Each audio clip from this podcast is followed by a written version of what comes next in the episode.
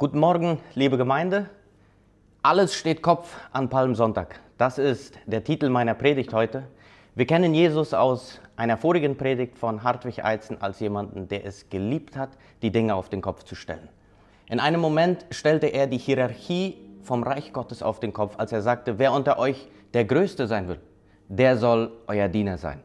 Zu einem anderen Moment stellte er die Rangliste oder die Tabla Positiones im Reich Gottes auf den Kopf, als er sagte, die Letzten werden die Ersten sein. Und einmal, als er über das Geld oder über das Geldgeben gesprochen hat, hat er gesagt, manchmal ist weniger geben mehr.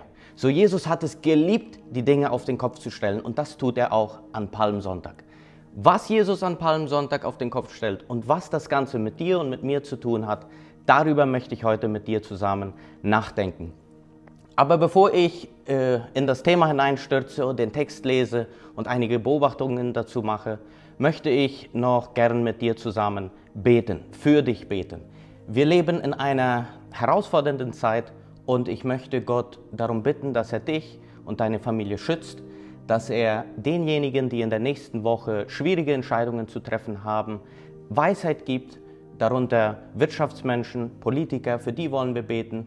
Und ich möchte auch darum bitten, dass Gott heute mitten unter uns ist und zu uns spricht. So deshalb lasst uns zusammen beten. Lieber Gott, wir danken dir für diesen Tag. Wir danken dir, dass wir uns auf diese Weise treffen können, um dein Wort zu hören. Wir möchten dich bitten, dass du heute mitten unter uns bist und zu uns sprichst. Wir möchten auch bitten, dass du unsere Familien beschützt und bewahrst vor Krankheiten, vor Unfällen. Wir möchten dich bitten, dass du denjenigen in dieser Woche Weisheit gibst, die schwere Entscheidungen zu treffen haben. Wirtschaftsmenschen, Politiker, Leute, die einfach über viele andere Leute Entscheidungen zu treffen haben. Bitte schenk ihnen viel Weisheit. Das bitten wir in Jesu Namen. Amen. Den Text, den ich gewählt habe, den wir uns zusammen anschauen wollen, der steht in Matthäus Kapitel 21, die Verse 1 bis 11. Ich werde folgendermaßen vorgehen. Ich werde den Text einmal lesen und werde dann einige Beobachtungen dazu machen. So, ich fange an zu lesen Matthäus Kapitel 21, die Verse 1 bis 11. Dort steht, als sie sich nun Jerusalem näherten, sie, mit sie ist gemeint Jesus und seine Jünger, und nach Bethphage an den Ölberg kamen, sandte Jesus zwei Jünger und sprach zu ihnen, geht in das Dorf, das vor euch liegt, und sogleich werdet ihr eine Eselin angebunden finden und ein Füllen bei ihr. Die bindet los und führt sie zu mir. Und wenn euch jemand etwas sagt, so sprecht, der Herr braucht sie dann wird er sie sogleich senden. Das ist aber alles geschehen, damit erfüllt würde, was durch den Propheten gesagt ist, der spricht, sagt der Tochter Zion, siehe dein König kommt zu dir demütig und reitend auf einem Esel, und zwar auf einem Füllen, dem Jungen des Lasttiers.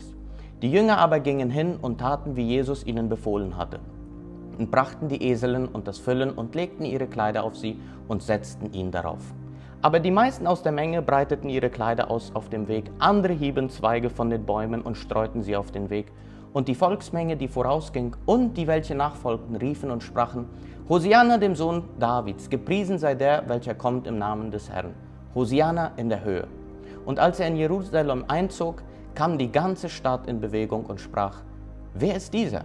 Die Menge aber sagte, das ist Jesus, der Prophet von, von Nazareth in Galiläa. Die erste Sache, die mir auffällt, wenn ich diesen Text lese, ist folgendes. Ich finde es interessant, dass der Text sagt, dass die Menschen Jesus gefeiert haben, dass sie ihn zugejubelt haben und als König empfangen haben. Was ist das Komische daran? Du und ich, wir wissen heute, dass Jesus in Jerusalem eingezogen ist und einige Tage später für unsere Sünden am Kreuz sterben würde. Diese Sache wussten diese Leute aber nicht. Diejenigen, die ihn da so empfingen und als König verehrten, wussten nicht, dass Jesus ein paar Tage später für ihre Sünden sterben würde. So, wir müssen uns fragen, warum haben die so gefeiert? Was haben die sich gedacht? Was haben die von Jesus in dem Moment erwartet? Nun, wir müssen wissen, dass zu dieser Zeit waren die Israeliten keine freie Nation. Sie standen unter der Herrschaft der Römer. Sie wollten aber gern frei sein. Sie wollten eine unabhängige Nation sein. Sie hatten aber ein Problem, und zwar die Römer. Und sie hofften auf einen Messias, auf einen Retter, auf jemanden, der sie von diesem Problem erretten würde. Und sie dachten jetzt, jetzt kommt unser König, jetzt kommt unser Messias und wird uns von den Römern befreien.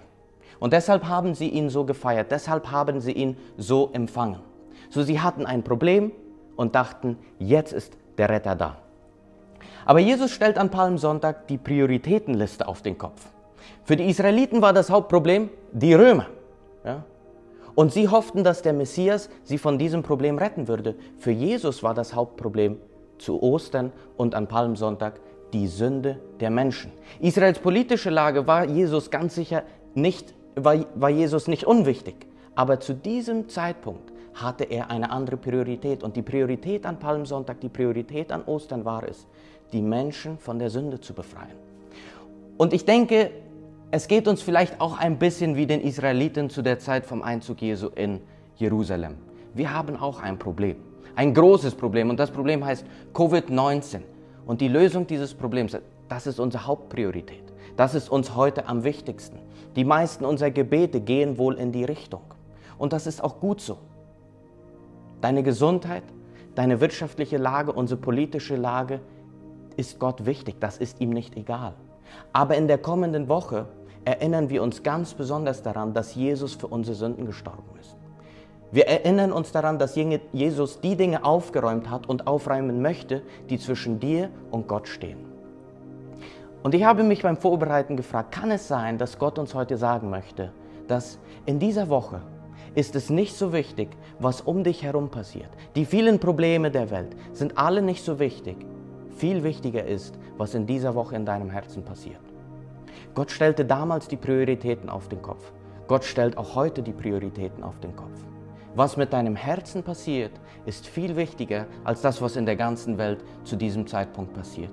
Gott stellt die Prioritäten auf den Kopf. Das, was wirklich wichtig ist. Das Problem der Israeliten war, die Römer. Der Fokus von Jesus damals war es, die Menschen von der Sünde zu befreien. Unser großes Problem heute ist Covid-19. Der Fokus von Gott ist immer noch, die Menschen von dem zu befreien, was sie von ihm trennt, nämlich die Sünde. Deshalb, was mit deinem Herzen passiert, ist in dieser Woche und auch sonst viel wichtiger als alles, was in der ganzen Welt passiert. Gott Jesus stellt die Prioritäten, das, was wirklich wichtig ist, auf den Kopf. Wichtig ist, was in deinem Herzen passiert. Das Zweite, was Jesus meines Erachtens beim Einzug in Jerusalem auf den Kopf stellt, ist das Bild von einem König. Ja? Wenn ein König damals aus dem Krieg zurückkam, dann wurde er erstmal gefeiert, vorausgesetzt äh, natürlich, er hatte den Krieg gewonnen. Und wenn er zurückkam, den Krieg gewonnen hatten, dann stellten die Menschen sich rechts und links vor das Tor und haben ihn, ihren König, empfangen. Und sie haben mit Palmen rumgewedelt, sie haben Blümchen geworfen, sie haben ihm zugejubelt. Und meistens ritt der König auf einem Pferd so langsam durch diese Menschenmenge durch hinein in die Stadt. Und aus den Filmen kennen wir es, dass die Könige sehr oft auf einem weißen Pferd gesessen haben ja, und stolzieren dann so langsam in die Stadt. Und all diese Dinge, die Palmzweige, der Jubel, das Pferd, sind alles Symbole für Macht, Sieg, Ruhm und Erhabenheit. Und bei Jesus sehen wir ähnliches. Er wird auch gefeiert. Leute stehen auch rechts und links, wedeln mit den Palmen, jubeln ihm zu. Aber es gibt eine Sache, die nicht so richtig ins Bild passt. Und das ist, Jesus sitzt nicht auf einem Pferd. Jesus sitzt auf einem Esel und ein Esel war und ist kein Bild für Sieg, Macht, Ruhm und Erhabenheit.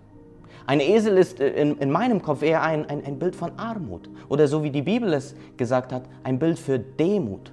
Und obendrauf müssen wir beobachten, der Esel, auf dem Jesus geritten ist, der hat ihm nicht mal selbst gehört, den hat er sich ausgeliehen. So, das müssen wir uns jetzt mal vorstellen. Da kommt der König der Welt in die Stadt geritten auf einem Mietesel. Ja. Das, das sieht nicht sehr königlich aus, das klingt nicht sehr majestätisch. Jesus stellt hier das Bild von einem König auf den Kopf.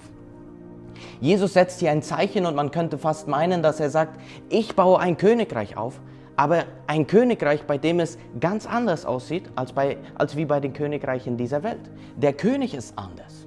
Die Hierarchie ist anders. Die Rangliste ist anders. Die Prioritätenliste ist anders. Alles ist anders bei diesem Königreich. Und dass alles anders ist in diesem Reich, hört nicht mit Palmsonntag auf. was die Tage danach geschieht, der Tod und die Auferstehung von Jesus, stellen wieder so vieles auf den Kopf. Überall in der Welt, damals und auch heute, leben Menschen nach dem Motto, wenn du etwas kaputt gemacht hast, dann musst du es bezahlen. Wenn du etwas kaputt gemacht hast, dann musst du es ersetzen. Oder wenn du versagt hast, dann musst du es wieder gut machen. Aber Jesus setzt dieses Ganze an Ostern, stellt dieses Ganze an Ostern auf den Kopf und sagt, hey, wenn du etwas kaputt gemacht hast, dann bezahle ich es. Wenn du etwas kaputt gemacht hast, dann bin ich der Ersatz dafür. Und wenn du versagt hast, dann mache ich es wieder gut. Und die Bibel sagt uns, dass wir Menschen alle etwas kaputt gemacht haben. Und zwar die Beziehung zu Gott und den Zugang zum ewigen Leben. Warum? Weil jeder von uns gesündigt hat. Jeder, ohne Ausnahme. Keiner kann sagen, oh, ich hätte da noch etwas, womit ich äh, Gott beeindrucken könnte. Eine gute Tat, irgendwas, was, was Gott gut stimmen könnte oder mir den Zugang zum ewigen Leben verschaffen könnte. Nein, keiner von uns hat etwas, was Gott beeindrucken könnte. In das Reich Gottes, und das sagt die Bibel, in das Reich Gottes kommen wir nur durch Gnade und durch Glauben. Da gibt es nichts, was wir tun, leisten oder bezahlen könnten. Es ist ein Geschenk Gottes. Und vor über 2000 Jahren fing Jesus an, dieses Reich zu bauen. Er fing an, dieses Reich zu bauen und er baut es heute immer noch. Und Gott lädt dich heute ein, Teil dieses Reiches zu sein. Und er lädt dich auch ein, weiterhin Teil dieses Reiches zu bleiben. Und es gibt heute möglich, ich würde sagen, es gibt heute zwei Möglichkeiten oder zwei Arten von Zuhörern. Die erste Möglichkeit ist, du bist vielleicht noch kein Christ. Du hast schon mal was davon gehört, von der guten Nachricht, von Jesus, aber aus A oder B Gründen hast du das Ganze nochmal von dir weggeschoben. Ich möchte dir Folgendes sagen. Gott lädt dich ein, Teil von seinem Reich zu sein. Gott möchte mit dir die Ewigkeit verbringen. Gott möchte auch heute schon mit dir in Beziehung leben. Gott möchte dir Dinge abnehmen, die dich heute belasten. Und die Frage ist, willst du das? Willst du mit Gott in Beziehung leben? Willst du mit ihm die Ewigkeit verbringen? Möchtest du, dass er dich verändert, dass er dir Dinge abnimmt, die dich heute belasten? Möchtest du das? Und wenn du sagst, ja, ich habe es vielleicht lange von mir weggeschoben, aber, aber heute möchte, möchte ich es machen. Heute möchte ich eine Beziehung mit, mit Gott beginnen. Dann möchte ich dir zwei Dinge empfehlen. Zwei Dinge, die du tun kannst. Nicht jetzt, aber nach der Predigt. Und die erste Sache ist, bete zu Gott. Und um zu Gott zu beten, da brauchst du keinen Pastor, da brauchst du keine Begleitsperson, da brauchst du keinen Profi dafür. Das machst du zwischen dir und Gott aus. Und du sollst oder du kannst Gott Folgendes sagen. Gott, es tut mir leid, dass ich die Beziehung mit dir verbockt habe. Ja? Gott, es tut mir leid, dass ich Dinge getan habe, die dir nicht gefallen. Und du kannst Gott ein paar Sachen sagen, die dir ernsthaft leid tun, Dinge, die du nicht mehr machen möchtest. Und du bittest ihm um Vergebung, sagst Gott, ich möchte dich bitten, dass du mir diese Dinge vergibst. Und ich bitte dich darum, dass du durch deinen Heiligen Geist in mein Leben kommst und mich veränderst. Worte mehr oder weniger. Es ist egal, welche Reihenfolge, aber wichtig ist, dass du ähnliches sagst. Und, und ich verspreche dir, dass wenn du dieses Gebet von Herzen sprichst, wird Gott es ernst nehmen und er wird dein Leben verändern. Ich habe ähnliches gebetet und Gott hat mein Leben verändert. Ich habe gesehen, wie andere Leute ähnliches gebetet haben und es hat ihr Leben verändert. Gott wird dein Leben verändern, er wird dich hören. Das ist die erste Sache, zu Gott beten. Zweitens, wenn du dann gebetet hast und Gott etwas in deinem Leben getan hat, dann möchte ich dir Mut machen, dass du einen Freund oder eine Freundin anrufst, von denen du weißt, dass sie Christen sind. Ja? Weil vielleicht hast du einige Fragen, bist dir unsicher, ob mit einigen Themen, hast, hast Fragen zu, zu dem, was passiert ist. Da mache ich dir Mut, ruf diesen Freund, diese Freundin an und frag ihn oder sie. Vielleicht können sie dir das eine oder andere erklären. Oder du fragst dich, okay, ich habe jetzt eine Beziehung mit Gott begonnen, wie kann ich weitermachen? Und ich bin mir sicher, dass dieser Freund oder diese Freundin dir einige Tipps geben können, wie du in der Beziehung zu Gott weiterhin wachsen kannst. So, diese zwei Sachen empfehle ich dir. Bete zu Gott, klär deine Sache mit Gott und dann ruf einen Freund an und frage ihn, wie du weitermachen solltest. Das ist eine erste Möglichkeit. Zweite Möglichkeit ist, du bist vielleicht schon seit längerem Christ. Du verstehst das Ganze mit der Gnade, hast es im Glauben angenommen, bist seit einer längeren Zeit vielleicht schon Christ. Aber irgendwie überfallen dich immer wieder Gedanken wie, ich müsste doch dieses für Gott tun. Ich müsste doch vielleicht mehr dieses tun oder ich müsste weniger das tun. Ich müsste, ich müsste, ich müsste. Und all dieses setzt sehr unter Druck. Und Druck ist niemals förderlich für eine Beziehung, weder zwischen uns Menschen noch zwischen Menschen und Gott. Dieser Druck ist nicht gut, der ist nicht gesund. Und wenn das der Fall ist, wenn du unter diesem Druck manchmal leidest, möchte ich dir heute zwei Sachen sagen. Erstens, müssen musst du gar nichts. Es ist wie ein Freund mal zu mir sagte, Niki, müssen müssen wir nur sterben, aber sonst müssen wir gar nichts. So, ich möchte, dass du dich an diesem festhältst. Müssen musst du gar nichts. Erstens. Und zweitens, viel wichtiger als Dinge für Gott zu tun, ist es zu verstehen und immer wieder neu zu erleben, was er für dich getan hat.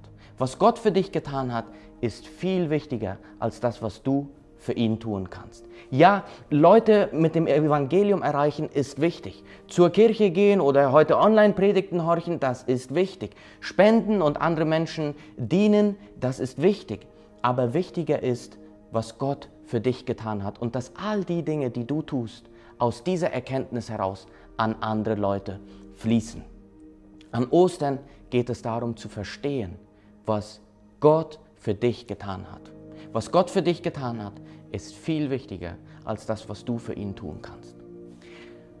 So, wenn du unter diesem Druck leidest, ich muss, ich muss, ich muss, möchte ich dir sagen, hey, nochmal, müssen, müssen wir nur sterben. Und zweitens, was Gott für dich getan hat, ist viel wichtiger als das, was du für Gott tun kannst. Heute ist Palmsonntag, der Sonntag vor Ostern. Wir bereiten uns heute und in der nächsten Woche auf Ostern vor. Und wir wollen uns in der nächsten Woche nicht nur daran erinnern, was Gott für uns getan hat, sondern auch erleben, was er für uns tut. Gott möchte auch heute noch die Dinge aus deinem Leben nehmen, die dich an einer Beziehung zu ihm hindern. Oder wenn du vielleicht schon eine längere Zeit mit Gott in Beziehung lebst, Gott möchte die Dinge aus deinem Leben nehmen, die dich an einer noch tieferen Beziehung zu dir, zu ihm hindern. So, wir wollen uns nicht nur erinnern, wir wollen es auch erleben. Und so möchte ich dich einladen, über diese Wahrheiten nachzudenken in dieser Woche, aber auch ganz besonders jetzt. Ich möchte jetzt ein Lied abspielen. Leider ist das Lied auf Englisch, aber ich habe die Untertitel dazu gefunden, die sind auf Deutsch. Und dieses Lied drückt es meines Erachtens sehr schön aus, was wirklich wichtig ist. Und es ermutigt uns auch, Ostern neu zu erleben.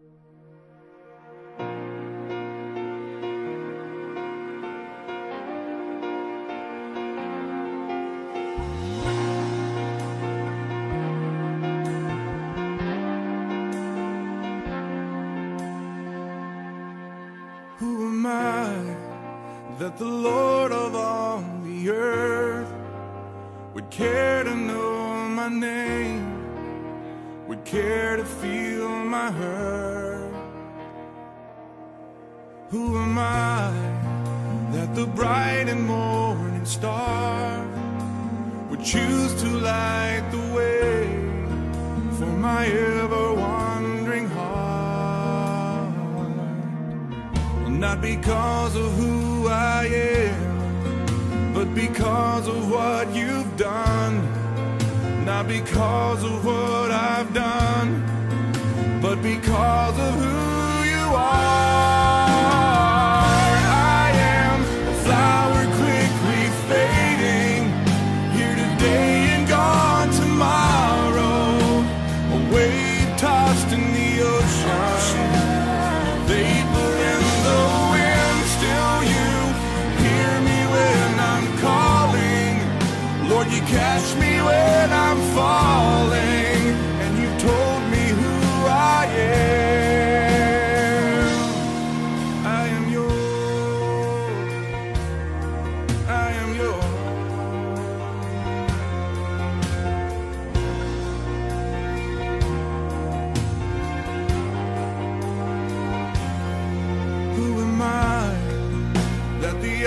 See my sin would look on me with love and watch me rise again? Who am I that the voice that calmed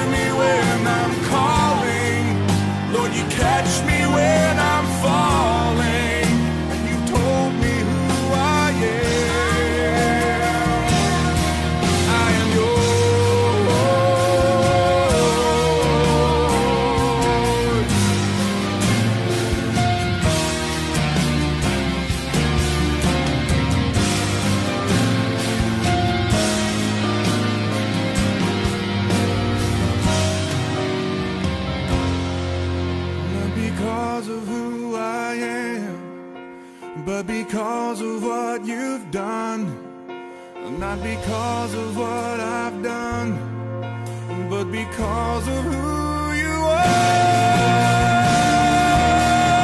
I am a flower quickly fading, here today and gone tomorrow.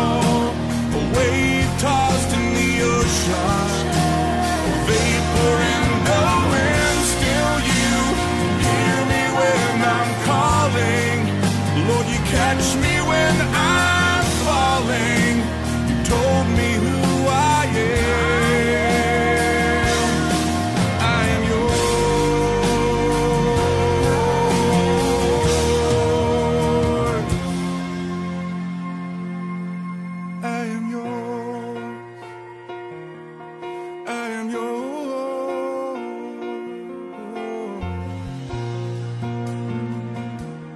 Liebe Gemeinde, Gott kam, um uns von unserer Sünde zu befreien. Daran wollen wir uns in dieser Woche erinnern. Wir wollen uns nicht nur an diese Botschaft erinnern, wir wollen, dass diese Botschaft in dieser Woche im Zentrum steht und wir wollen diese Botschaft auch neu erleben. Ich möchte euch segnen mit den Worten aus der Bibel. Der Herr segne dich und behüte dich. Der Herr lasse sein Angesicht leuchten über dir und sei dir gnädig. Der Herr erhebe sein Angesicht auf dich und gebe dir Frieden. Es ist mein Wunsch, dass Gott dich und deine Familie behütet. Es ist mein Wunsch, dass du in dieser Woche ganz besonders Gottes Gnade neu erleben kannst. Und ich wünsche mir, dass sein Friede diese Woche dich und deine Familie erreichen kann. Gott segne euch.